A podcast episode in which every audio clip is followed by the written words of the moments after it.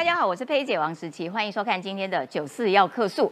哎，有没有发现从昨天晚上开始，哇，新闻量暴增呐！哇，今天早上起来，大家不管是看报纸或是看网络，都一大堆这个很可口的新闻。首先，我们今天节目的人要来谈到侯友谊哦，他松口了，我我我也可以当副的啊啊！可是哦，跟柯文哲之间的那个方法，还是要用民主初选加上民调各半。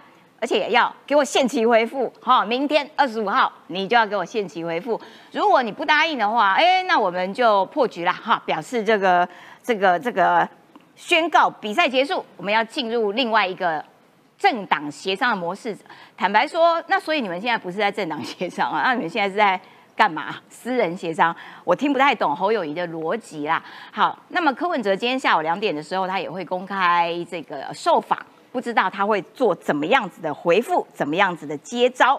当初柯文哲是说，哦，让给你选，你也不会上啊。现在，现在他有没有改变想法了呢？我们要持续的关注。另外，还要看到中国对富士康查税，这是不是在明目张胆的借选呢？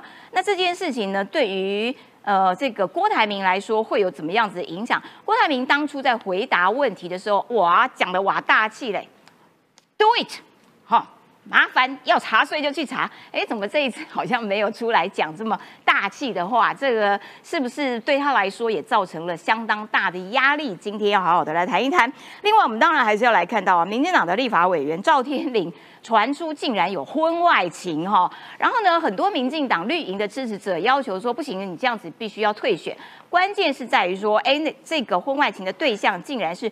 中国籍的女子，哎，这件事情有没有感觉到好像水有点深？当然，你这个婚外情是不对的，而那个对象竟然又是中国籍的女子，而丢出来的时间点又这么的靠近选举，哇，整件事情让人觉得，嗯，真的有点怪怪的哈。那么，这个民进党的党主席赖清德今天也有针对这些事情来做出回应，所以我们今天都会好好的来分析一下。赶快来介绍今天的来宾，首先欢迎的是。揭臂集团小罗罗李正浩，大家好，好，再来欢迎的是桃园市议员于北辰将军，司机好，大家午安。再来是要参选台北市大安区立法委员的苗博雅阿苗，大家好。再来是要参选新北市三重的立委候选人李坤城，司机好，大家好。好的，我们一开始就要来看看侯友谊哦，昨天他接受了。三家平面媒体的访问，然后呢，当然大家关注的说，所以你这个蓝白河到底是要用什么方法和？那跟柯文哲他们有见面，那到底到最后有没有谈出一个方式呢？其实看起来啦，就是柯跟侯私底下见面的时候，我看到那个完整的报道吼，就是说柯文哲看起来讲话还是很利。然后很不留情面，然后侯友谊比较厚道一点，侯友谊说，呃，难听的话他就不愿意再重复了啦。看起来就是柯文哲没有答应他们蓝营所提出来的方式。好啦，侯说柯侯配侯柯配蓝白都要能接受，但是人生最重要的但是又出现了。至于谁当政呢，我们还是要坚持。民主初选跟民调各占五十八，来李正浩，不要再玩了，赶快上来上工了。我刚刚在做这个舆情的分析，是的，舆情分析要给大家第一手舆情报道。然后，呃，侯友谊的讲法是说，他认为啦，两个人都必须同时出现在选票上，不能够像柯文哲讲的说，啊，我们就来比民调啊，啊，比输的就淘汰啊，比输的就只有建议副手的权利这样子而已。来。帮我们讲一下侯友谊他接受三家平面媒体的专访，他的重点没有错，蓝白破局进入到最终章啊，终于要破局啊，不是要蓝白合吗？对啊，侯友谊不是说愿意当副的吗？没有，这是侯友谊最后的温柔，就是手放开，状况是这样子，没错吧？没错吧？嗯，我对你最后的温柔是手放开嘛，对不对？因为侯友谊呢接受接受联合报大媒体的专访哦，他讲说什么呢？侯友谊既然退了一大步，对，说柯侯配侯柯配蓝白都要能接受，他也能接受哦。换句话说，侯友谊也愿意接受当副手喽。对，侯友谊还说白纸黑字写清楚。民主初选民调各占五十趴，对，哎，看起来，哎，坦白讲，看起来是两边是要合作了。对，侯友谊退了两步啊，你看民调他也接受，对，副手他也接受，对，看起来侯友谊退了好几步，对不对？可是问题是里面玄机在这边啊。玄机在哪侯友谊愿接受柯侯配巴特现柯文哲最晚。明晚给我回复啦，对里面有很多细节啦。民主初选十月二十五号前要确定哦，嘿没确定我就不跟你谈哦。对民调比侯科配、柯侯配分别与赖萧配或这个呃赖萧配对进行互比式民调哦。如果柯文哲不接受侯科配的话，那就进入到政党协商哦。届时我就不再跟你谈民主初选或民调的竞选规则喽。我听不懂啊，什么叫做只好进入政党协商？所以他们现在是在进行没有，如果柯文哲不接受，那这个叫做什么？分手宴。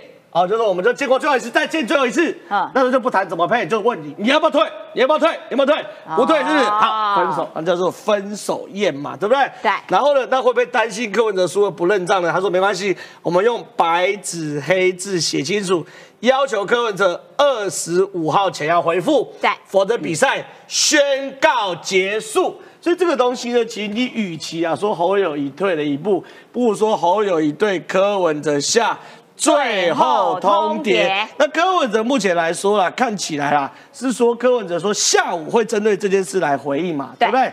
那下午到底柯文哲怎么回应什么的，坦白讲还不知道。对那这些呢，整理的都是过去柯文哲的看法嘛，对不对？嗯。二十六号会提联合政府推动方式啊，不会整晚捧去啊。如果合作国民党人比较多，还是主力等等，这些都是旧的说法。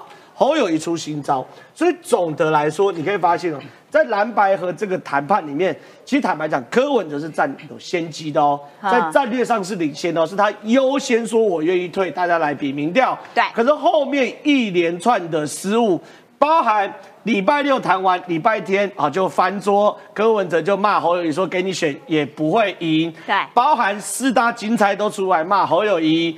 包含柯文哲左边跟侯友谊谈，右边跟郭台铭搞对暧昧，送花送蛋糕讲情话，包含陈志涵搞小动作，打电话给金溥聪被挂电话后还放消息，点点滴滴就会让人家觉得说，好像侯友谊方才是比较四大体的一方嘛。对而柯文哲这一方其实是搞小动作这一方，所以我觉得啊，柯文哲在战略上在蓝白河上获得先机，可在战术上因为点点滴滴的失误，让国民党扳回一城。哦，了解了。所以难怪过程当中谈蓝白河这件事情的时候，呃，大家看到的都是蓝跟白互相吵架哈。这个不但主帅吵，下面也吵成一团，所以大家就觉得，哎，那到底是真心要和还是假的要和呢？走到现在看起来，侯友谊这边也出招了，反正办法就是这样，各五十趴哈。民调民主初选，那你限期回复，限期不回复，那没得谈了。那我要请先请阿苗啦，就是说，因为阿苗对柯文哲也比较这个呃观察的时间比较久，也比较接近。你判断柯文哲今天下午他应该会怎么讲？他会不会接受说啊，不然好了，那我们就来初选？先讲这个局哈、是怎么设的啦哈。这个今天我看联合报的头版哦，我觉得金普聪真是宝到位了。哦，如果大家有看联合报头版的话，有。侯友谊一张照片嘛，拿着这个民主初选的选票样章都做好了。对，而且呢，大家注意哦，联合报上面那张照片的侯友谊非常的斯文，还戴一副眼镜，然后一个微笑，哈，不是这个自由时报这一张，是联合报的那一张。哈，你会发现说，他拍这个照片的时候啊，连他的外表都已经针对了所谓的侯友谊最弱的那一块知识蓝、经济蓝、浅蓝，就是联合报的读者受众去设计了。哦，这是一个，这是侯友谊今天端出来的这个，其实是一个他精心准备的文宣战啦。我们这样强调哈，侯科现在要诉求都不是对方啦，他们在讲话，他们虽然看着对方讲话，实际上他们是讲给蓝营的选民听的。哎，所以之前科他提出说，辩论民调输的退选的时候，蓝营选民听得很振奋啊，嚯有 guts，对不对？所以科民调上来，那现在侯友谊他其实他等于是利用联合报的头版做一个大文宣嘛，因为他的受众就在这里，就是联合报的读者，然后他把他自己弄成是蓝营的。连外观都已经设计好，是蓝营人喜欢的样子。然后我说：“哎、你看我这都做好，我非常有诚意哦，而且我已经让步喽，我已经告诉你我愿意当副的哦，而且民调还占五十趴哦。哎，好，所以他等于是回击了柯文哲之前讲的哦，辩论民调输了退选这三段论嘛。嗯，他还了这柯文哲讨价，侯友谊还价，而且这个还价是针对蓝营选民口味去设计的。嗯，好，所以你看懂了这个之后，你会发现说啊，这是一个文宣战，诉求的对象蓝营选民。哦，如果我是柯文哲幕僚，或是如果柯文哲现在看节目的话，我建议他接受这一招。哦，因为大家都知道，所谓民主初选对柯文哲是相对比较弱势的，因为他没有陆军，组织动员力比较弱。对，可是这并不代表说你的空军一定带不动陆军啊。假设今天，哎，谁是空军带动陆军的最强代表？韩国瑜。对，韩粉是目前为止国民党里面组织动员力最强的一个族群，甚至比黄复兴的还要强。嗯，但是韩粉是怎么来的？是一开始是空军打来的，是看到哦哦，韩总哦，宇宙大韩总那边满是哇，流了一堆汗，腋下都湿了，然后振臂高挥，对不对？中华民国万岁，然后这个呃什么，民进党不是高雄人的爸爸，就讲一些很奇怪，我们看起来很奇怪，可是讲到韩粉心里面去的话，他透过手机，透过网络。看到哇，好喜欢这个人，组织起来变成他有组织力。哎，那时候韩国瑜全台在跑的时候，是他后面有一群韩粉会骑条多拜跟着他跑呢。对对，谁说空军不能变陆军？柯文哲如果他接受侯友以下的这个暂帖，我跟你保证，所有蓝营选民都会对柯文哲竖一只大拇指，说你有 guts，嗯，对不对？你明知道民主初选对你不利，可是你有 guts。接下来什么？接下来的机会在于蓝营的小鸡。因为其实没有陆军的问题，只要蓝营小鸡直接带枪投靠，不是解决了吗？嗯，所以在这样子的议题之下，如果柯文哲接了侯友谊这个战帖，我跟你保证，那五十趴的民调他一定会赢嘛。那那蓝营不是就没了吗？哎，就被吃啦。蓝营哈，我认为小大家跑过去盘算各自不同啦。以朱立伦来讲，他盘的是什么？他盘的当然不是总统大会啊，朱立伦没参选。他盘的是选完这一局之后，朱立伦在政坛还有没有戏嘛？如何有戏？哦，国会最大党的党主席他就有戏了，对不对？搞不好他说，哎，国会的立委的票开得好，他搞不好也不用下台嘞。国民党党主席他继续做嘞，对不对？因为韩国瑜在那边盘算什么要当国民党什么？如果说我假设我立委好了，七十四席区域，对不？我开四十席，再加不分区，再加上民众党稳稳过半，立法院被他拿到，朱立伦。会不会说自己有战功？对，会不会说自己要留下来？那对侯友谊来讲，好，今天这个局啊，他老三便当吃很久了。对，那你现在要换个口味，你没有大破大立不行啊。他抛出这个球来，哎，如果柯文哲不敢接的话，侯友谊赚到啊。哎，因为哎，你看吧，你先前说要这个三段论，我现在呢也答应给你一半民调啦，结果你不敢，哇！那如果是这样子的话，你连这个民主初选都没有信心，你怎么告诉大家到一月十三号的时候，真的会有很多人走出来？可是你判断柯文哲敢做这个不太有把握的事吗？我认为他应该要敢，因为如果他是二零一四年的那个柯文哲，刚从台大医院地下室出来那柯文哲，你知道那个时候民进党跟柯文哲提的条件是两阶段初选嘛？嗯民进党先初选一个。初选出来之后，再跟柯文哲 PK 嘛？对。那你要知道哦，民进党的初选也很残酷哎，因为它是电话民调，而且是先公布日期的，所以它考验的也是你组织动员力，对不对？对。里边够点位，而且还有交战守则，说你这个接起来啊，你几岁怎么回答，而且你一定要讲唯一支持才有分数，这些这考验的是动员力哎。我们在很多的选举里面看到嘛，民进党电话初选民调最高，票开出来不一定最高。电话初选民调相对低的票开出来经常冲高，可是柯文哲当时二零一四年他就有这 guts 接受啊，就说好，我跟你民进党 PK 嘛。那时候的结果是什么？如果大家还记得的话，当时的资料调出来看，很多人觉得，哎，这个台大医院的医生虽然他怪咖，可是他有 guts，很多。即使是偏绿的选民都，我觉得他现在没这种胆量了。譬如说打七战的时候，他都躲在这边，他哪来的胆呢？所以我刚刚说他阴蓝跟实蓝不一定相等啊，不一定画等号嘛。他应该要有勇气接受，因为这对他来说是最有利的一条路。可是如果说他不敢接受这个，哎，那么他的气势就会遭到一个很大的挫败。侯友谊又会抢得这个主动权。嗯，所以今天我讲金小刀设计的这一套有个配套啊。侯友，我看新闻，侯友谊有说。现今天告诉我，对，如果你不回答我的话，哦，我们不用谈了。他给什么时间压力？对，他要给你个时间压因为侯友谊也要画一个停损点啊。对，我侯友谊又不是侯宝川苦守寒窑啊，我哪怕铁几丢酸票，叠加蛋里，然后等等等等到什么？等到明年一月十四号吗？嗯，侯友谊也需要一个重振气势的时候啊，请记得这是文宣战。对，这是蓝营内战里面的文宣战。你从这个角度去想的话，谁要采取什么策略，你都可以想得很还是厉害啦。金普聪最擅长的就是文宣了啦。这个先请坤城，你觉得蓝白这样哇，互相杀来杀去，下最最后通牒成不成？很难呢，因为还是很难哦，很难啊，因为民众党跟国民党想的不一样嘛。国民党侯友谊他想的是说整合赛，这个选票一定要有我哦，正的负的都可以。可是呢，一月十三号的选票一定要有我。但对柯文哲来讲，没有，这是淘汰赛。好，我赢了啊，就是我是正的啊，副手让你挑。那如果我输了啊，就没有了哈。他是要淘汰赛，他不愿意跟侯友谊配在一起嘛哈。所以对于这个两个两个政党来讲，国民党要的是整合，他希望把这个民众党整合在一起。但是对民众党来讲，说不要哦，他不要这个侯友谊哈，他再把侯友谊淘淘汰掉，因为他认为说。如果把这个侯友谊加进来的话，一加一会小于二嘛啊？因为他就是说，哎，国民党、民众党里面很多人就是不支持侯友谊的，不支持国民党的，让给你侯友谊选啊，你也选不上，那就是民众党柯文哲的态度嘛。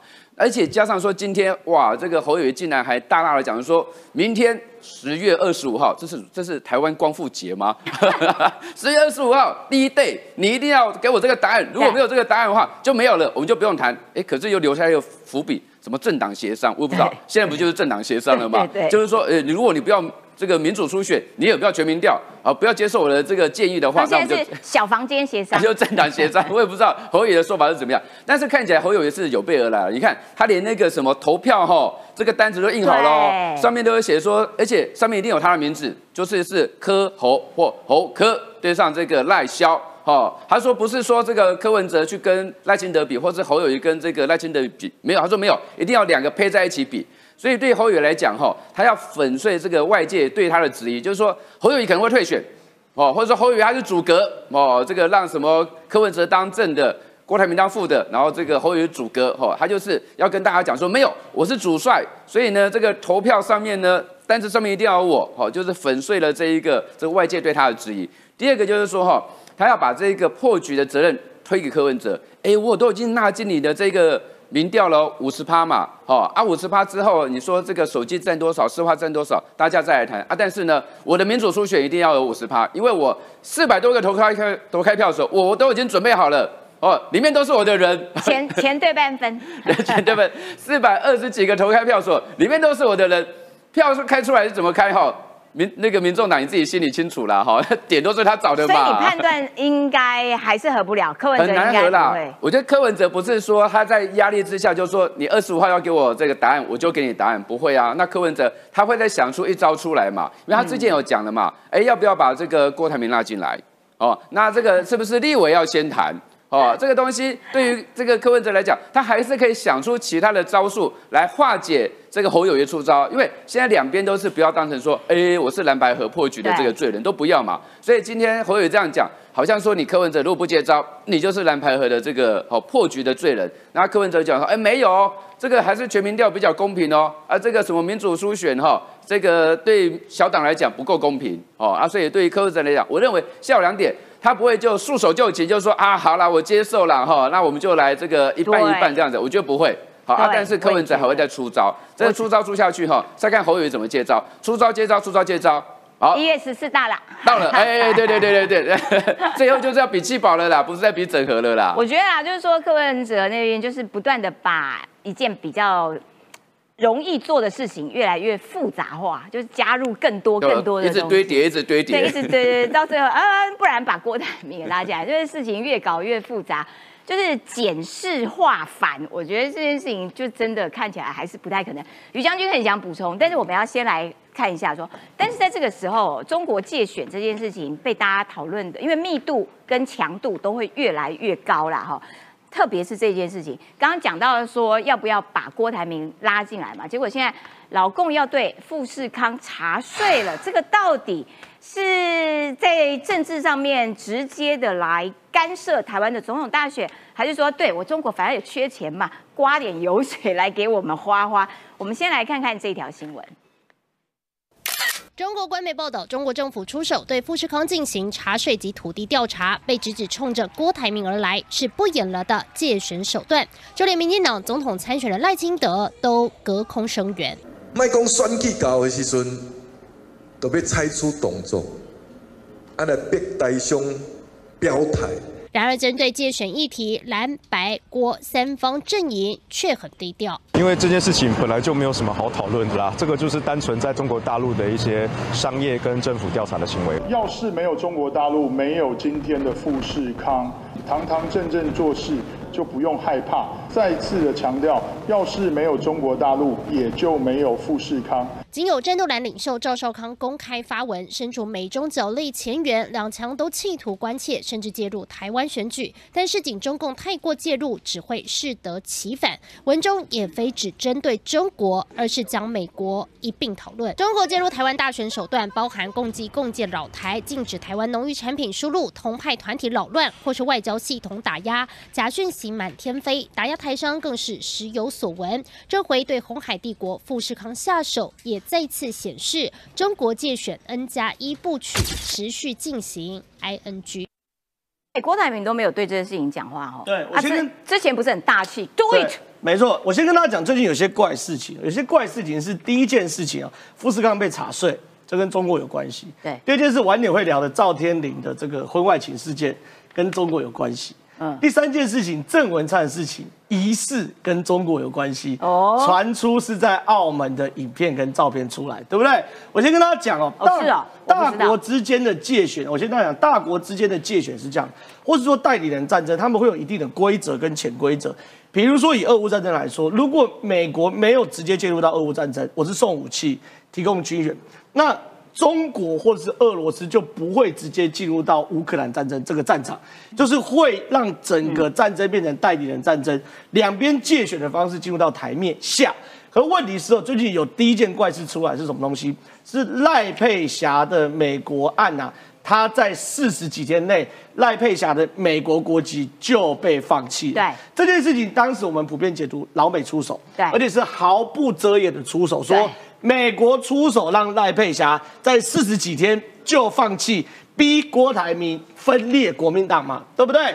所以那个时候我们就说美国出手。可是当美国出手之后，中国也不演了。中国不演的第一部曲就是富士康啊。你可以想到上周四晚上，赖佩霞的美国国籍在四十几天内八百里加急火速被放弃之后，礼拜六日这个周末。就传出富士康被中国查税啊，对，而且被中国查税的状况之下呢，郭台铭的损失，今天股票还没开完开完盘，我不知道郭台铭损失多少钱。而郭台铭昨天一天。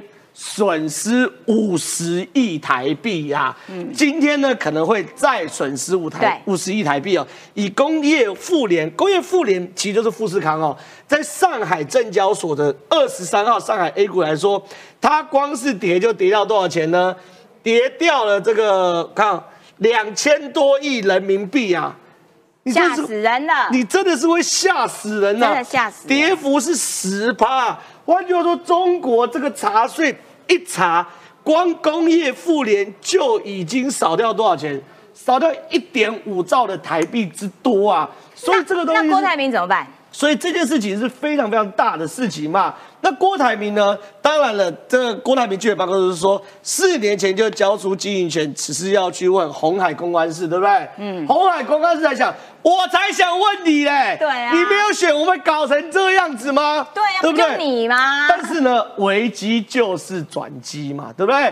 郭台铭过去不是常操多说只有他可以搞定美国跟中国，台湾要进入到大谈判时代。我老郭是比赖清德、比侯友谊、比柯文哲更能搞定两岸的人。对，去谈判一下你的这个工业互联网，展现一下你的能力，对不对？郭台铭有三条路走，一。展现自己的谈判能力，跟中国谈，哎，麦挠呢？我们这是有谈判能力，然后展现你的后台。如果郭台铭真的可以把这件事桥掉，哎，那他米料会上来哦。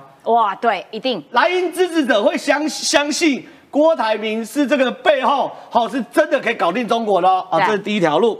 第二条路，他可以就像他竞选参选的时候。那么的 secret，yes please do it，对不对？那时候他被问到要没收红海财产怎么办？对，他说 yes please do it。他第二条路就说 yes please do it，你查你的账，我老子选到底，对不对？哎，但他民调也会起来哦。嗯，因为郭台铭现在有一个被大家怀疑，就是说你的财产都绑在中国，对，你到底能不能逃脱他的控制吗？嗯，那他很 secret 说 yes please do it 嘛。他第二条路呢，就是说。来，你要查就查，我一天少五十亿，我老郭甘之如饴。两千亿打水漂，毛毛雨，我为了中华民国粉身碎骨在所不惜。哎，这个态度民调也会上来哦。对，可最怕第三件事情，嗯，呃，不选的，就是英雄跟狗熊的决定就在那一线之间，里子跟面子之决，对，对不对？对，你要为了面子继续选下去，一天烧五十亿。还是为了理智，算了啦，不选不选就退掉。所以你可以看到，他如果说啊，算了啦，算了啦，不选就退掉。我跟你讲，他整个人生就毁了。他他不会毁啊，他一世人就为了毁啊，为了要有那个定。你在讲什么傻话？你的财产请问多少钱？好啦，人家有两千多，有什么好悔？我也不是要比钱。他去捷克古堡哭而已啊，对不对？不是要哭累了，骑马到处跑啊。你有骑过马吗？你有养马吗？对不对？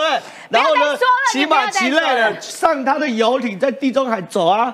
请问他哪里毁？好不好？不要用你穷人的眼光看郭台铭，好不好？所以郭台铭现在这个的甚恭喜里子面子之争啦。好啦，但是我还是要回到最前条，我觉得啦，美国跟中国在台湾的界选已经从台面下打到台面上，因为美国不演了，直接让赖佩霞四十几天通过。所以最近你看到所有怪事都跟中国有关，中国富士康查税。赵天麟那是二零一一年的中国籍女子哦，对，现在大家比较不能接受是她可能是来自于中国的双面间谍嘛，嗯，再来郑文灿今天的事件，虽然他说年代久远，目前当然我们制作人说是在台北或怎么不谈，可是现在传出来是在二零一一年的澳门哦被拍下来。无论如何，在现阶段把一个成年的东西丢出来。就很都很怪，所以说这些事情，我我我只能这样讲，选战真的进入到白热化，对，真的会进入到那种冰雪相认的地步。好的，感谢郑浩，我要请于将军补充啦。从刚刚的侯友谊的专访跟柯文哲之间，然后再加上中国失利也失的没有再跟你客气的，那所以对郭台铭来说，的确会造成相当大的压力。那蓝白这三个人。到最后他们会怎么？到底要怎么处理这个烂局面呐？从侯友谊、柯文哲到郭台铭这三个人，其实可以一起讲。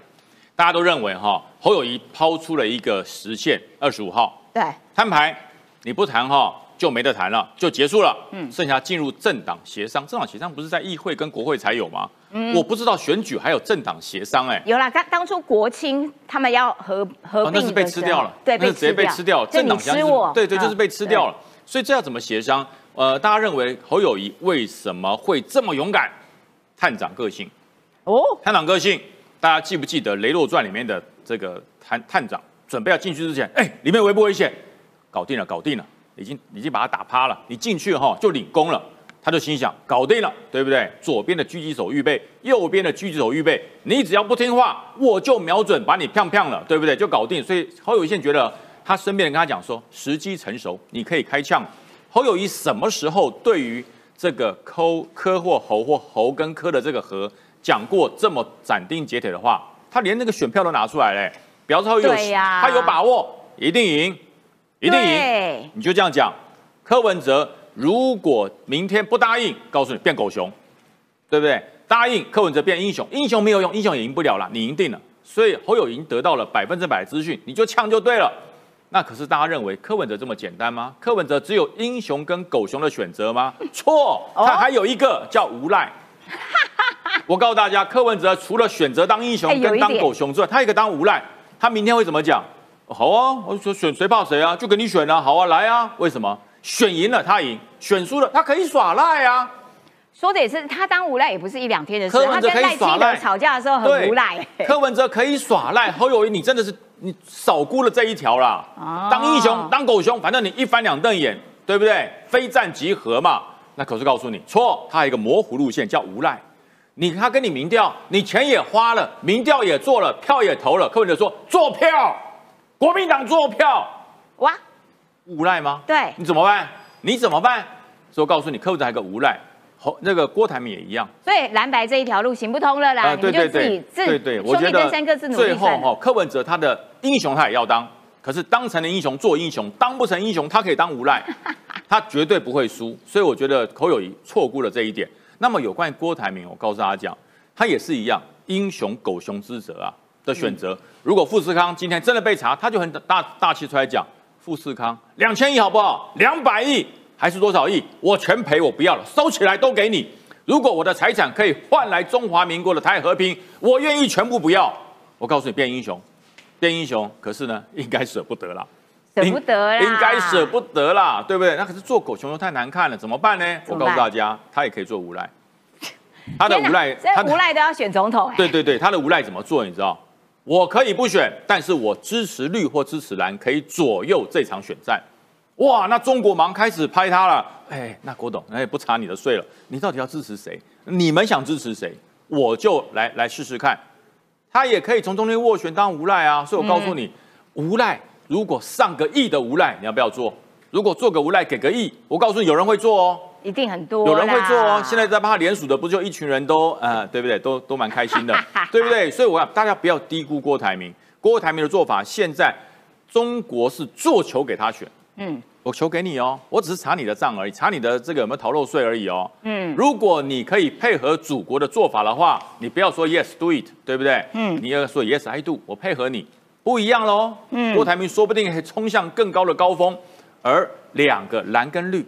都要受制于他，因为他抓到了百分之五到八，那不就等于中共借选？其实手段是成功，就在借选啊，就在借中国就在借选。不过我们不能让这种手段成功啊。对，可是我还要呼呼吁一下郭台铭哦，你可以仔细的想一想，当你被中国查账查税的时候，有谁在挺你？有谁在挺你？对，那个国民党怎么讲的？嗯，仔细思考哦，没有中国哪来的富士康？啊，什么意思？我再讲一遍，要去感恩中国。没有中国来的富士康，我只听过没有国哪有家，没有父母哪有我们。嗯，我我这样讲够明白了吧？没有中国来的富士康，郭台铭要叫中国爸爸，就是这样子。嗯，国民党讲的很清楚了，叫爸爸，你不要搞不清楚，你想出来花钱，中国给你的钱，中国培养的富士康，你不知感恩，还要跟他对呛，还说什么 yes do it？我讲这真的是哈，可恶到底。郭台铭冷暖自知。谁是爱台湾？谁是确保中华民国？谁是抱中国大腿？分得很明白。各位观众，你也看得很清楚了。所以一场美国跟中国的较劲，你说美国是不是刻意让赖佩霞女士能够拿到这个放弃国籍？我觉得不是。我觉得赖佩霞早就在做了。哦，真的吗？她早就在做了。她只是在参宣布配合参选之前才讲。她在之前早就在做了，所以并不是缩短时程，而是她。早就在做准备工作，只是在选择在参参选的宣杂的时候说，哦，没有，我马上找律师，早就在做了，所以不会那么快。所以美国美国不能说嘛，美国不能说我帮你还是我没帮你，美国说一切按程序。所以这件状况就是中国他要有面子，中国他要有里子，他里子面子都要拿。所以只有一个办法，就是这么样，美更小的。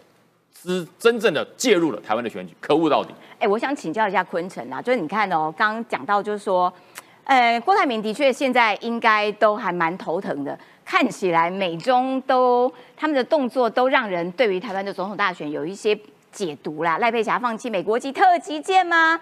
邱毅啦，邱毅的讲法是美国背后操作，因为要破坏在野整合，帮助赖清德当选啦等等的，因为他这样子就可以让郭赖这两个人这一组啊，就是啊顺利的可以去登记，然后富士康被中国盯上。呃，当然，我们刚刚也讲过，就是说，哎，中国对郭台铭施加压力，我就给你查税啊。然后另外一方面，就是反正中国最近经济状况不太好，就是收割韭菜，哎，韭菜大家割一割。哎，富士康算是一个长得蛮大只的 韭菜嘛，哈。然后呢，这个谢金河他就认为说，是不是要郭董知难而退，加入整合蓝白的行列呢？而中国钦定的候选人。很快会呼之欲出，但是他认为啦，就是说会有另外一个效果，因为富士康这么大家公司都受到如此的对待，台商在中国的处境恐怕会越来越困难。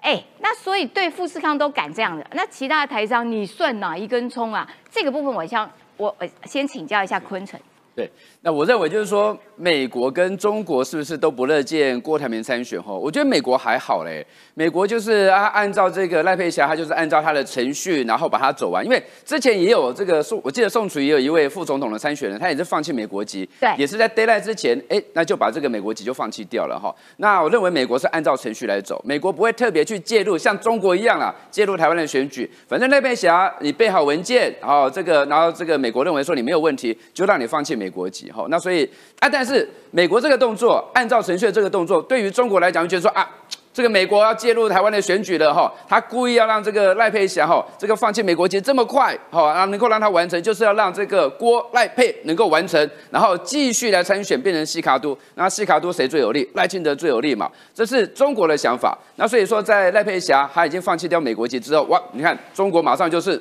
富士康，马上就是查税。查地哦，就是让这个郭台铭知道说，你看看，你如果真的要选下去的话，哈，今天查税查地而已哦，我后面可能还有其他的招数，就是要逼迫你，你郭台铭不要来参选了。所以我认为这件事情，大家是要去声援郭台铭的啦，哈，因为就是要声援台商，好，这个台商被中国欺负了，台商因为这个政治关系被中国这个介入选举了，然后去查税查地这件事情，我认为这个我们这个台湾人是要去声援一下这个郭台铭的，啊，但是郭台铭自己要硬起来啊。就像郑浩讲的嘛，把这件事情好，把它危机化成转机嘛。你八月二十八号的时候讲的这么大声啊，如果来查你的这个富士康，哦，如果要来这个查你的这个工厂，查红海，你怎么办？他说啊，please，啊，yes，然后 do it，好，讲的很大声，还说如果能够把我的钱换取台海的和平的话，他愿意，他甚至从头开始当模具工人也可以。哎，这是当初他讲的八月二十八号他讲的，哎，他就说当模具工人也可以从头开始。这是他讲的，哎，那可是现在，哎，现在好像这过了几天了哈，郭台铭都没有反应。我认为郭台铭要有反应呐，哈，就是说你是不是借这个机会让大家知道说，哎，你的确可以有这个方法，或是说你的确有什么样的一个资源，你可以跟老共来做谈判。你不是说你可以跟这个老共来做谈判了吗？你也可以跟美国做谈判的嘛？你说啊，现在这个大谈判的时代。这件事情就可以让郭台铭来表现一下，就是说，哎，你是不是有这个资源跟方法，可以跟老公来谈判了哈？啊，不过这件事情还是要谴责中国啦，因为中国还是介入了台湾的选举。你觉得中国钦定的候选人很快就会呼之欲出？就是他现现在哦，哎，那十月二十五号可能也就最快就有结果了嘛，对不对？然后现在就是说，中国对中国来讲，先把郭台铭好，先把他排除在这个总统的赛局之外，好，借呃，先让这个赛局整合前，这个国国民党的侯友谊跟民众党的这个柯文哲，那是不是明天会有结果，我不知道。但是中国此举哈，已经让很多台商哈，这个噤若寒蝉了嘛？你看，连这个我们的这个。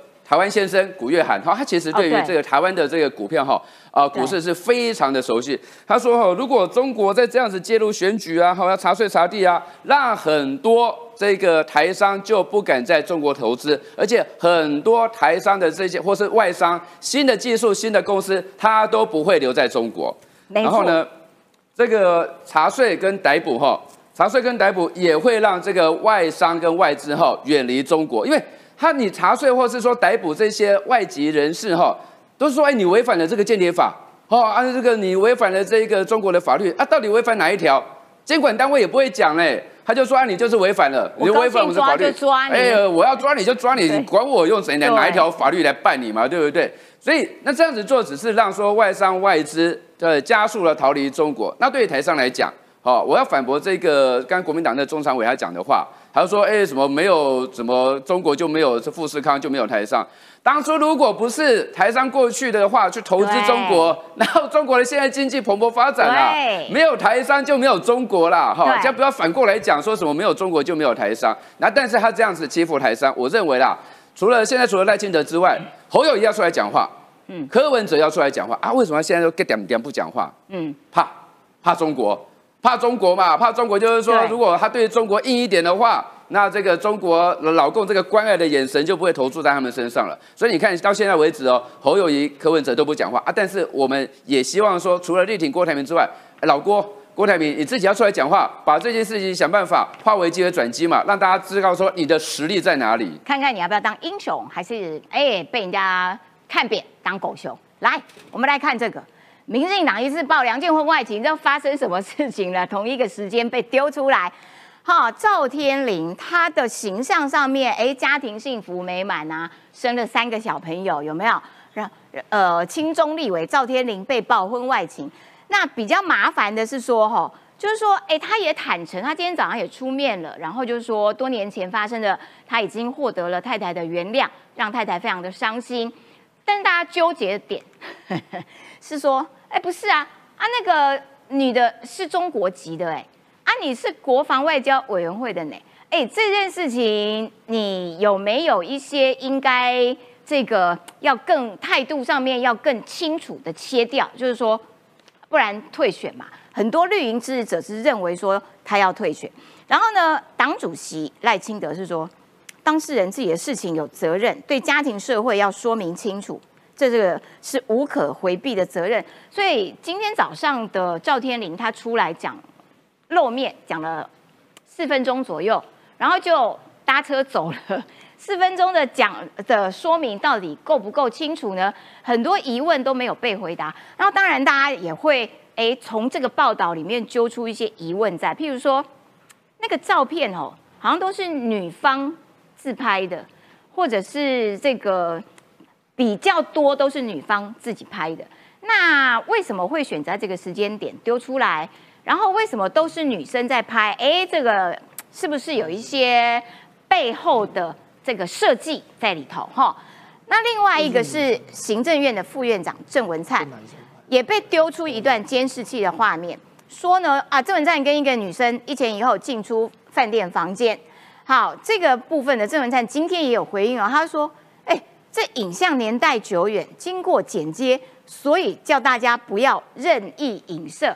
这个部分我要请阿淼了，但是因为呢，李正浩一早就一直在跟我 讲这件事情，所以我要先请李正浩先来就这两个状况发表你的看法。哎，你们男人呐，管不住自己的小头啦！哈，我先预言啦。你身为男人，先道歉。这，先道歉。对不起，有必要霸凌一个已经退选的吗？但我我觉得第一件事，政坛以后都变母系社会了。我觉得，我觉得男生要死光了，除了昆城大哥跟我预备行为端正就还存活，对对对，好不好？但很难很难的道德陷阱啊，道德陷阱这一块。另外一块我觉得很有趣，因为我从今天早上就在观察这个赵天麟委员的舆情。好，因为这个舆情，因为昨天就出来了嘛，对不对？嗯。那昨天因为出来了，那个时候这个喝的有点醉，啊，喝的有点多，所以不好观察。好，昨天 头晕，那时候头晕。那你今天早上还一直在看啊？今天对，今天早上要补补补做功课啊，先泡个热水澡，然后观察舆情。我觉得很有趣，就说。因为蓝营当然是极尽嘲讽之能事啊，对不对？今天连马文君尾巴都翘起来，我真的是受不了。马文君真的是给他捡到枪了哈。马文君还特别写一个脸书嘛，对不对？什么收身不如管好下半身，什么要有这个赵天理条款，我真的是受不了。好，这这这一块，蓝营当然是会这个所谓的呃这个什么东西极尽嘲讽之能事。嗯，可是绿营的支持者，尤其是民进党的，包含党公子哦，好，包含党公子。对于这件事，我觉得便是，尤其是赵天麟委员这件事是切开来的，就是婚外情是一个道德层面的一件事。那呃，坦白讲，因为这个那叫什么外遇除罪化，它也没有涉及到法律问题，可它确实在道德上是一个大瑕疵，可它是道德上的问题。可大家很在乎，反而是你跟可能的婚外情对象，对，那个对象是来自于中国，对，而且这个来自于中国，可能还不是。在一般正常认识的场合认识的中国人，哦，他可能有来自于中国背后的手，或来自于中国背后的阴影，而造成两边的认识。所以我觉得这件事情，大家我觉得切的蛮清楚，就是说，就道德层面，当然该怎么谴责，是一个政治人物都要去面对的。对。可是大家，包含民进党支持者，是完全不能接受，就是说，你身为国防外交委员会的议员，你怎么会跟中国的女生有发生这样关系？嗯。甚至还动用立委的权利帮这女生办签证。嗯。好，这已经踩到很多人对于观感上的这个、这个、这个、这个界限。嗯，所以赵天麟委员早上的道歉以及昨天的道歉，显然不要说说服蓝营嘛，也不要讲说服中间选民，连绿营的支持者都没有被说服嘛。大家 care 的重点是那个，然后你没有提到那个，你只在讲啊，我太太已经原谅。所以说，如果连自己的支持者都没有说服的话，那等于我们要知道同温层已经破了。嗯。破防了嘛，对不对？所以这件事情是赵天麟委员一个很大的危机哦，这是一件事哦，这真的是一件事。所以我觉得对于民进党去思考事情是，第一个就是赵天麟委员这件事情能不能止血？如果不能止血，很多人提供意见是要壮士断腕。嗯，因为在那个选区，民进党不是没有好的市议员候选人。嗯，呃，甚至整个高雄也有不错的市议员。对，哦，这一块。第二件事情是很这个让让呃一些呃包含我在内的这个还有一些民进党支持者觉得很感慨，蓝绿对于道德标准那个落差对之严重啊。陈雪生有没有被要求退？没有，他还是法院判定的性骚犯。不是你如果真的觉得泄密这件事情是很严重的，哎，马文君的案子是高检署立案调查的，有没有要求他退选？没有，没有哎。哦，蓝绿支持者真的是，哦，民进党真的是很赞呢，哈，严以律己，对，对不对？对，严以律己嘛，对不对？同一个标准。对待蓝绿，对啊，没有因为他是绿营支持呃绿营的，然后就给他放水，然后反反标准要一致。反过来，国民党哎宽以律己，宽以律己，严以律人嘛，对不对？所以这件事情其实这是我第二个感触是哦，蓝绿真的对于自己从政同志的道德标准有很大的瑕疵嘛？那很大瑕疵没关系，你要摆烂是国民党的事情，可民进党至少面对赵天麟，我认为啦，基层的态度已经很明确，嗯，那就是看赵天麟自己。还有高层要怎么去做决断问题？哎，我想请教一下阿苗啦，就是说也很多，我看到网络上面我这边滑啊，就的确很多人怀疑说，这有没有背后水很深？就是说会不会有可能这个中国籍女士跟赵天麟之间呢？嗯，对，的确有感情的成分，可是会不会也有带有政治上面的目的？而中国？看起来用这种美人计的施展手法，不止恐怕不止对台湾，他在很多国家也都施展过美人计啊。子琪，我跟你说一个小故事啊，就是之前一段时间，哈，这个提名啊风风雨雨的时候啊，就有人在讲啊，说有一次我跟支持者哈见面，我们座谈啊，就有人在讲说。哎，啊，你看国民党那个谁谁谁也这样啊，蓝营的那个谁也这样，啊白的这个谁也这样，为什么他们都不用退选？好，为什么这个跟我们立场比较近的人有一点瑕疵就要退选？这时候呢，旁边有一位很资深的铁杆的，从以前党外时期就一直不断支持民主运动的这个阿纪啊，他就讲话说：没办法，谁叫我们是主张改革进步的力量，所以。就是要这样子，嗯，他这样讲话，我听到的时候，我觉得哇，很震撼呢。就是以前从党外时代一路以来到现在，确实啊，你说舆论有没有对不同党不同标准？真的有。可是因为国民党从来就不标榜他自己是赞的嘛，啊，对不对？国民党一副啊我就烂嘛。那可是现在如果我们要出来告诉大家说，哎，现在本土政权。执政有成绩，大家要延续执政，而且国会要过半的话，我们一定要告诉大家，我们是站的嘛，对不对？那我们也不要双重标准。讲真的，我的话，过去不管蓝绿白黄什么颜色的人，有这个婚外情，我从来没有去评论过别人的婚外情啊，因为我觉得是拿家事，不要双重标准。今天这件事情不是单纯的婚外情，是因为那个对象目前大家只说是中国人，对。而且当事人也没有否认呢，说应该是中国人没错。哎，哎，一个立法委员，而且曾经参与过高雄市长初选的，如果他初选过了，他现在可能高雄市长人，他婚外情的对象是一个中国人啊，这有没有国安问题啊？有，尤其是在现在哦，有人讲说那是多年前的事情，问题是你怎么知道的是多年前？嗯。赵天麟委员，他也当过我们国防外交委员会的赵委，哎，你知道军人的话，是不是你有接触到机密要受安全检查？对，安全检查没过的话，你机密等级不够，抱歉，请你出去。嗯，你当过国防外交委员会的赵委的时候，你机密等级是不是最高？你机密等级最高的时候，请问你的安全检查里面，你跟一个中国的女性有一个婚外的亲密关系？这一点如果是在军队，你安全检查绝对过不了关呐。而且他还对马文君的事情，他们其实出来发言很多次，哎，就是他在要求马文君的时候，哎，他怎么没有提醒自己说，哎呦，不不对耶？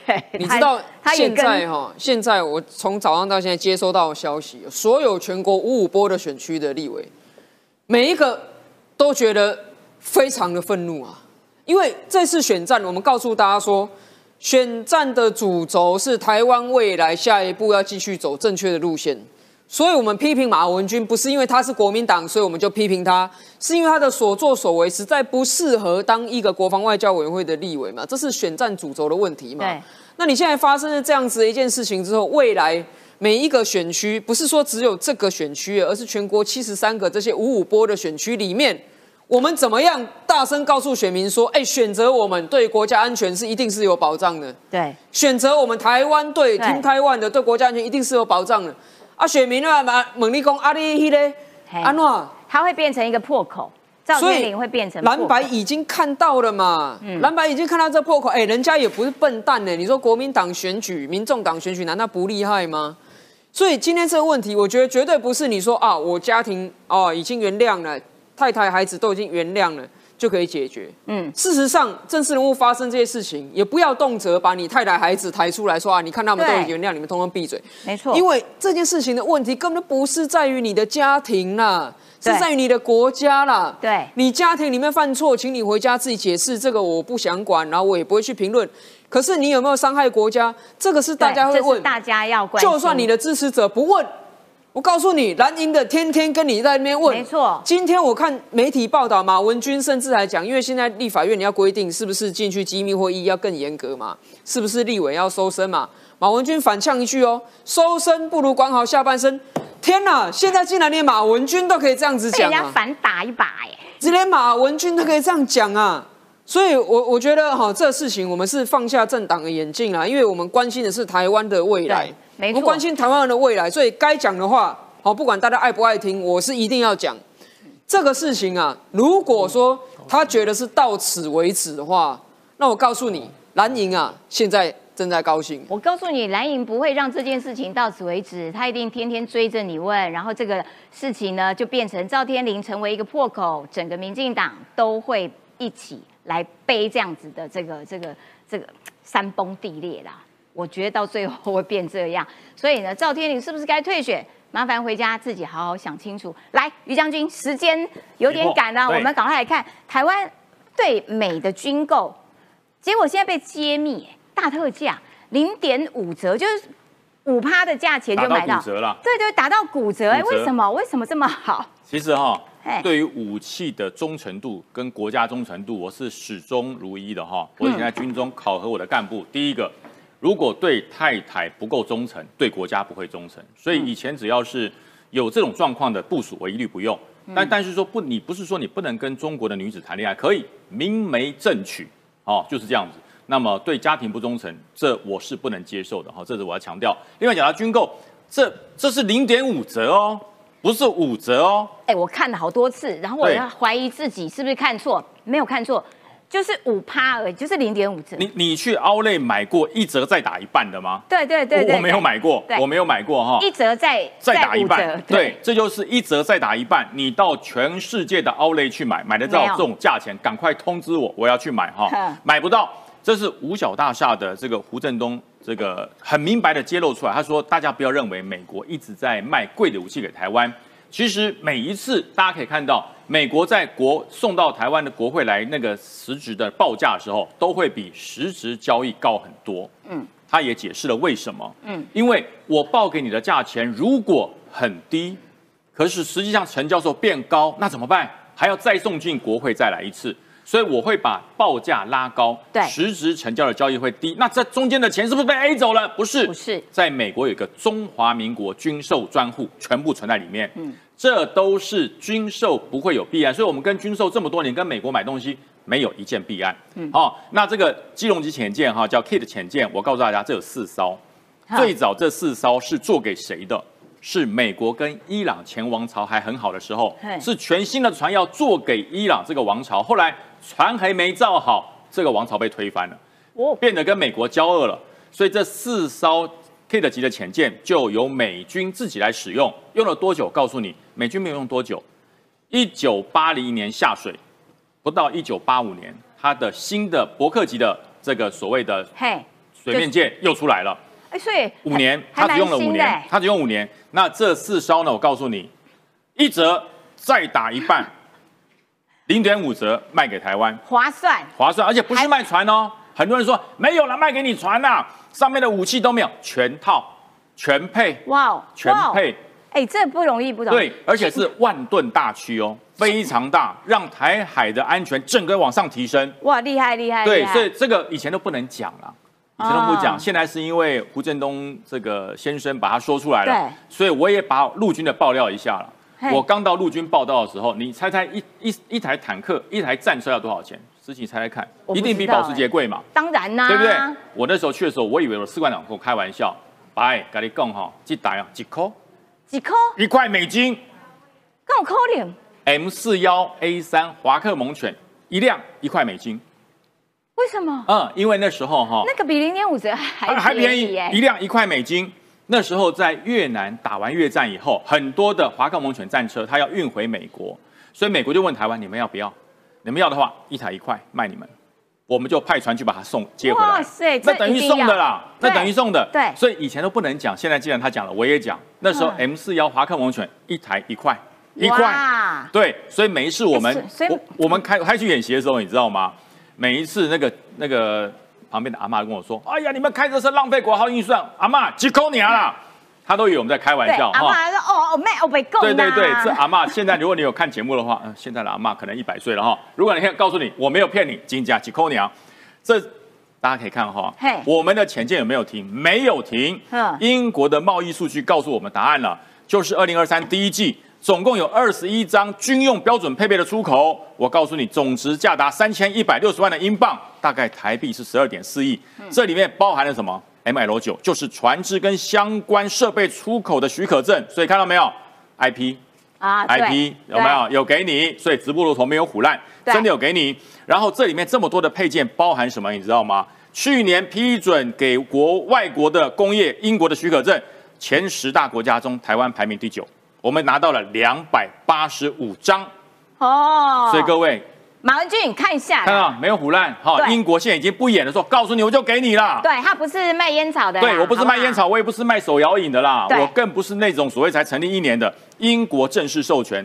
大家可以看哈，这哎、个这个这个我觉得也蛮奇怪。我告诉你中国为什么突然间我称赞？我，我看到我心头一惊啊，我真的吓一跳，改变策略了嗯。就是现在希望你浅见最好做不出来。对，那如果做出来了，现在马文君的事情一揭露以后，我们不但做出来了，我们的武器系统载台都会上去。嗯那中国挡不住怎么办？好，让你做。为什么？快速凯说很棒哦，造舰快速，准备充分，技术良好，第一回就造出了大型的财务潜舰，甚至比日本的潜舰还要好，比日本大鲸级还要好。为什么他这么好心？为什么他这么称赞？对他可以拿到资料，他称赞就可以拿到，因为他要跟美国收这个资料多难收啊！他要英国收这些机密多难收啊！对如果台湾具备了美国跟英国潜舰的机密，我就渗透中华民国的国军，从你们这一些立法委员，从你们这一些不孝的军人中间拿到机密，这也是美国最怕的。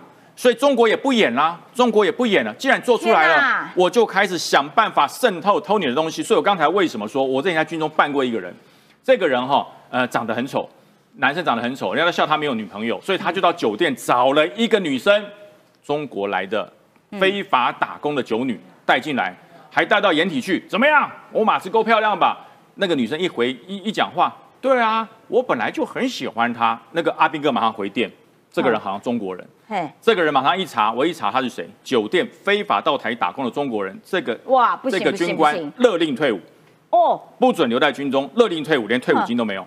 嗯所以我告诉大家，这很严重哈。对越是机密的东西我们取得了，越是我们可以拿到这么好的潜舰资料，我们越要做保密。所以不管是国会的立委，还是从事潜舰研发或者在上面服役的官兵，记得保密防谍还是有效的。好的，非常感谢于将军。也的确啦，我们在做海鲲号的过程当中，有很多国外的厂商也是因为担心台湾内部泄密的问题，所以常常没有办法给我们最好最棒的那些设备。这实在是台湾自己要面对的，台湾自己应该要做好这样子防泄密的事情。来来，郑浩，时间不多，只剩下最后一分钟，赶快能讲多？最后一分钟为什么尽量讲为什么不放过我？没有要放过你的事。美国又扩大了那个对中的晶片的这个这个限制令，然后呢，他现在要达到一个让你全方位都把你挡死，无死角的挡你。对，应该是这样讲。这个美国对于中国的晶片呢，不断都在限制，不断在限制。对那这个限制呢，其实总有百密一疏嘛。就是华为最新做出来的旗舰手机，对不对？既然呢可以做到七纳米的部分嘛，因为美国呢过去呢限制中国晶片是以什么？是以那个所谓的这个光刻机、深紫外光机跟极紫外光机来去做切割。那大概它的切分野点就是七纳米。可后来他们发现说，哎呦。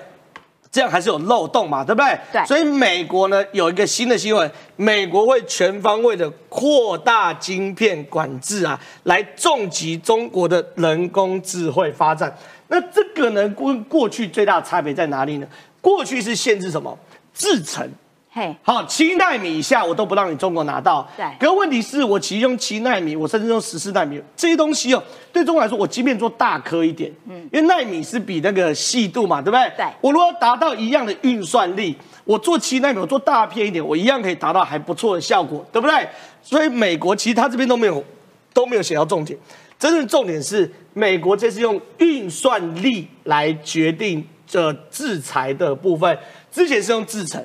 哈，因为制程会决定运算力啊。对，哦制程会决定运算力。